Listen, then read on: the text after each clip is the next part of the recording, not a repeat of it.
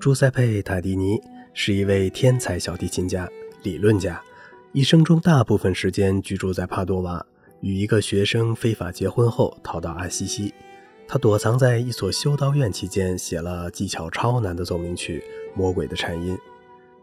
纳尔蒂尼经常听到塔蒂尼叙述这段景象。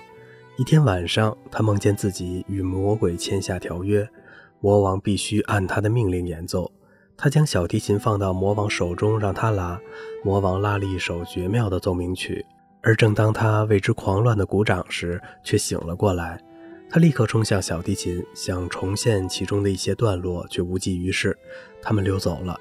但是这奏鸣曲日夜在他的想象中盘旋。于是他尽全力写了一首模仿之作，成为《魔鬼的颤音》奏鸣曲。尽管这首跟他梦里的那首奏鸣曲比起来根本不值一提。后来他经常说。如果能靠其他工作讨生活，他早就离开音乐这行了。